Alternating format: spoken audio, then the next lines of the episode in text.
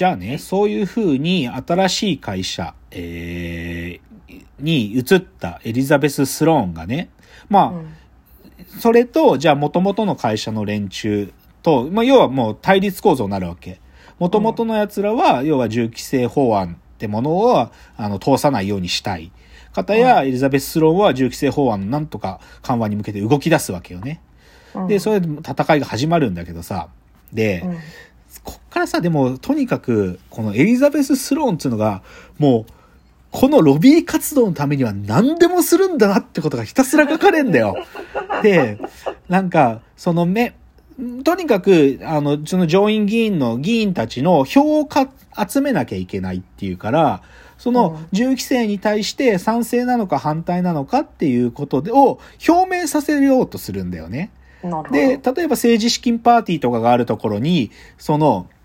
質問者っていうかね、その場で現地を取りたいんだよね。俺は、あの政治、あの、銃規制法案に対してのあなたの態度は何ですかって質問を投げかけて、その公の場でそいつが賛成って言ったらもうそいつひっくり返せないから、だかうらんそういう質問をするためにスタッフを送り込んだりするわけよ。なんだけど敵もさ、そのスローンのやり方分かってるから、そこ、ああの、あのパーティー絶対目つけてるはずだって言って、先回りして、その、送り込んだスタッフが刺されない、あの、指名されないように、先回りして、もう質問ができないように根回ししてたりするわけ。うんなんだけど、スローンはそれより一枚上で、別の役者を雇っていて、全く違う質問をするように見せかけた役者に、堂々とあなたの銃規制法案に対する態度は何ですかとか言わせたりするんだよ。で、それはでもスタッフにも言ってないんだよ。その送り込んでるスタッフにも。で、仲間は少ない方がうまくいくとか露骨に言うんだよね。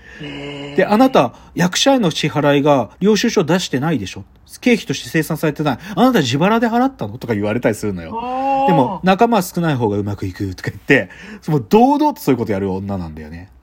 で、彼女のでも強烈なところは、やっぱり他にも、やっぱりその仕事に対しての狡猾さもあるんだけど、私生活の部分も、ある意味すごく割り切ってて、私生活ほとんどないんだけど、でも、だじゃあ、付き合ってる男性がいるかっていうといなくって、男性関係はね、もう完全にエスコートサービスで、いや、買ってんの、男の人を。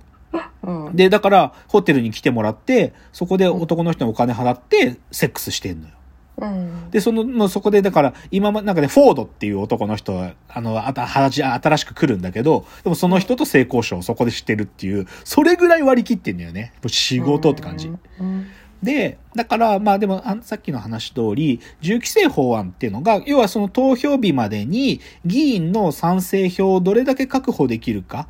っていうのが勝負なわけ。で、現状は旗色悪しなんだよね。反対票のが多いんだけど、まだ態度保留にしてるやつのうち、よあと16人集めて60人まで持っていければ勝てるっていう、そういう戦いなわけ。だからその不動票をどう集めるかってことでいろいろやるんだけど、でさ、うんいろいろやる中にかやっぱり強烈なのはさ、もうね、フェミニスト団体とか、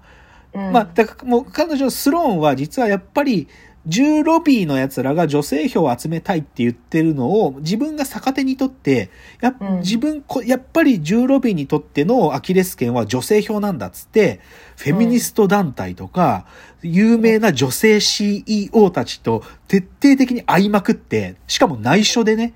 うん。チームメンバーにも内緒で各地を飛び回って、その女性団体たちに根回しして、めちゃくちゃ資金集めてるわけ。もう1000、もうね、1ヶ月で1500万ドルぐらいの献金手に入れたりするわけよ。だから資金力も十分につけて、そう、だからそういうことやってる。で、強え烈そ、あ、何？いその資金は何のための資金や、当然、あの、献金だよ。政治家を動かすための金だよ。まあ、その、の、公に政治家に献金として渡すわけじゃないけど、やっぱりロビー活動には金がかかるからね。だから、で、ポイントは銃ロビー、その銃規制、ね、反対の方の資金力って、この賛成の方の資金力の38倍なんだって。だから銃ロビーのやつはそれくらい金持ってるわけよ。だからその、ある意味、資金力のギャップっていうのを埋めながら戦わなきゃいけないから、でもそれを彼女も徹底的にやるわけ。すごいな。そう。で、すごいのがさ、そのね、まあ、その敵チームのリーダーをコナーズってやつがいるんだけど、うんうん、で、そのね、ある時、そのススローン、エリザベス・スローンが、フロリダ州のこの議員さえ落とせれば、6票手に入るって話になるわけ。っていう話をチーム内でするわけ。なんだけど、実はそれはおとりでね。で、でね、だけど、そのスローンがそう動いてるってキャッチしたコナーズが、そのフロリダのゴメス議員っていうのを落としに行くのね。うんで、翌日、じゃあチームが集まるミーティングの時に資料を配るんだけど、その中に、そのコナーズってやつと、スローンのチームにいる、あるスタッフが、み内通してるってことを、その写写真隠し撮りしてあって、敵側に情報をリークしてるやつがいるってことを、スローンが暴くわけ。つまり裏切り者がいるっつって。うんで、でさ、なんかさ、それでチームメンバーゾッとするんだよね。なんか、仲間すら信じてないのかこいつは。っていう。そう。でもそんなこと普通思わないんだけど、でもその前から、このスタッフにはひょっとしたら盗聴されて、ここの、ここのあオフィスは盗聴されてるかもしれないから、オフィスでは暗号を使いましょうとかチームメンバーに言ったりとかしてるわけ。だけどそ、そいつ面食らってるわけ。なそこまでする必要あるのかとか言うんだけど、実際に裏切り者が現れた瞬間に、社長のシュミットが、全員オフィスから出ろっつって、盗聴器を探すっつって言うんだよね。でもそれでそのさ、ある意味自分たちの裏切り者を、裏切り者がいるって考えてること自体にチームメンバーゾッとするわけ。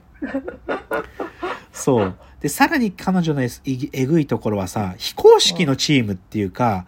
うんイリーガルなチームもも、実はこ持ってて、うんあのね、変なガレージみたいなとこにある時行くんだけど、そこに入ってくの、社長のシュミットがこっそりつけてて見るんだけど、そこは実際どういうやつらだったかっていうと、盗聴とか盗撮のプロを実は彼女は雇ってるんだよ。ビッグサムっていうのとリトルサムっていうコンビなんだけど、で、そこでお前らどうやって盗盗聴するんだよ？そいつら元 CIA とかなんだけど、うんで、これだよ、最新の盗聴器はこれだよとか言って、ゴキブリで、ゴキブリの触覚のところになんか電極つけて、その触覚いじるだけで、その盗聴器だとか、と、あの、もう、そのゴキブリを操って、どこにでも盗聴器が仕掛けられるという、これが最新のうん 盗聴器だよとか言ったりしてるそう、だけどシュミット社長に、ななんていうか、そこまでモラルに反することは許されないって別の方法を考えろって怒られるんだけど、うん。そう、だでもそんぐらい彼女はすごいわけ。うん。とにかくすごいのよ。うん。で、でね、で、そういうふうに、まあ、票取り合戦が進んでいくんだけど、向こうが少し旗色が悪いかなって思ったのか、その、うんテレビでの討論会やろうぜって、なんかい持ちかけてくるわけ。うんで、で、まあ、スローンの方も、なんていうのかな、負けん気強いから、まあいいわよ、受けて立つわよ、つって、うんうんとどめさしてやるわって言うんだけど、それでね、実際じゃあ、その、テレビ討論会でのバトルになるのね。うん。で、そうすると、で、だけどね、もうスローンさん仕事しすぎてるから、なんていうかな、情報が整理され、しきれてないの。その討論会で相手がしてくる想定質問に対する答えを、一応本番前までいろいろやるんだけど、もう仕事やりすぎてるから頭が整理されてなくって、で、うん。もうスタッフとかにも、もう、もう今討論会のことに集中しろとか言われるんだけど、でもうん。なんかもう仕事のこといっぱい考えてるから無理で、で、実際討論会だと、予定されてた質問に対して、そ、憲法についての質問のところで、ちょっとボロが出ちゃうんだよね。うん。で、ボロが出て、ちょっとね、狼狽しちゃうっていうか、旗色悪くなっちゃうの、討論会で。それで、彼女が何やっちゃったかっつうとね、うん。いや、実はこれ計算だったんだけど、うん。自分のチームの中に、その学生時代に銃乱射事件が起きた、その被害者っていうか、その現場にいた女の子が今そのスタッフに一人いるんだってことを、テレビ討論の場で言っちゃうんだよね。うんそういう女の子がここにいるんですっつって、エズメっていうその女女の子がいるっつって、その子を無理くり表舞台に出しちゃうわけ。うんだけどそれはインパクトがめちゃくちゃ強烈で、そんな銃被害の当事者ってのが、そういうふうに訴えてくってことで、世論とかも一気に銃規制の方に、こう、一瞬傾くのね。うんなんだけど、それで、そのエズメって子がいろんな場所で、す要は彼女もキャンペーンの広告塔の一人になってね、こう、やっていくと、実はそれを見てた、なんていうかな、普通、一民間人の、こう、銃規制反対ってものをもともと思ってるある民間人に、その子が銃で襲われるんだよね。あらまあ。そう、お前てめえこの野郎つって、変なことテレビで言ってんじゃねえつって、銃で向けられた時に、皮肉なことにそこで、別の善良な市民、で、銃を携帯してる市民が、その彼女を殺そうとしてたその男を射殺するわけ。わお。で、で、ここで一気に、なんていうかな、こう、情勢が、銃規制に対して盛り上がってたムードが、そのシシンボルだった子が、皮肉にも銃を携帯してた市民によって救われたっていうので、で、その人は正当なルールをちゃんと手続きを取って銃を携帯してた人だから、やっぱり銃っていうのは大事だって話になってっちゃうわけよ。まあ、アメリカがずっと抜けられないそうだ。ね。そうね。で、だからね、まあそういう事件もあったんで、その実際そのエズメっていう広告塔にされてた女の子も、きマジで自分死ぬかもしれなかったから、で、そん、自分がこうなったのはあんたがそんな私を前に出したせいだっつって、スローンの前から去ってっちゃったりもするわけ。で、で、ししかも情勢はね、もうどんどんどんどんスローンへのバッシングが強くなっちゃうわけよ。もうスローン、もうそのある意味そういう銃の被害者を表舞台まで出してね。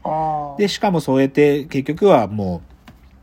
銃を携帯してた市民によってその悲劇は避けられたわけだからっていうので、うんだからここからどうなるかっていうとね、そのね、うんうんそのエリザベス・スローンのもう徹底的に倒そうっていうので、個人攻撃が始まるのよ。ほらも個人攻撃が始まる。う。うん。で、どう始まるかっていうと、彼女が、